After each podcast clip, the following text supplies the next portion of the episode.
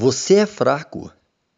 Como assim o poder de Deus se aperfeiçoa na minha fraqueza? Eu sei que o pensamento é paradoxal, soando de maneira contraditória. O escritor aos Hebreus escreveu esse poema confrontante. Da fraqueza tiraram força. Como assim? A nossa carne, por exemplo, vive com vontade de pecar. E por que não cedemos a essa fraqueza sempre? Por obediência a Deus. Hum, eu sou fraco sim.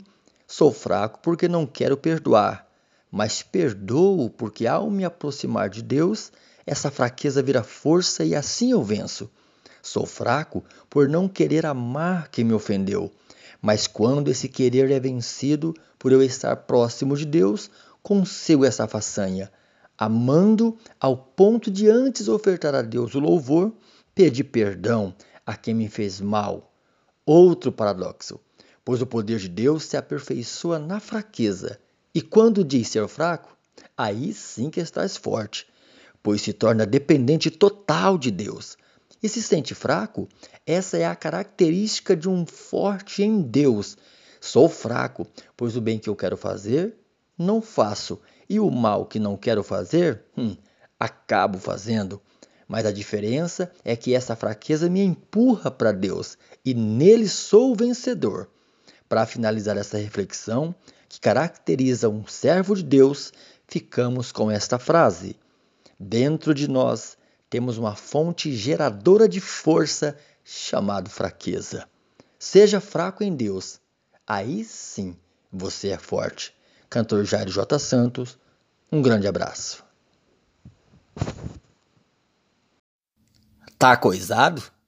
É preciso descoisar as coisas que estão coisadas. Frase de Zé Jussier. Você é fraco.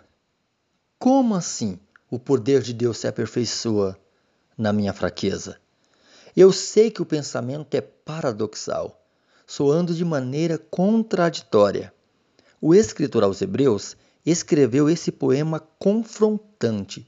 Da fraqueza tiraram força. Como assim? A nossa carne, por exemplo, vive com vontade de pecar. E por que não cedemos a essa fraqueza sempre? Por obediência a Deus. Hum, eu sou fraco sim. Sou fraco porque não quero perdoar. Mas perdoo porque, ao me aproximar de Deus, essa fraqueza vira força e assim eu venço. Sou fraco por não querer amar quem me ofendeu.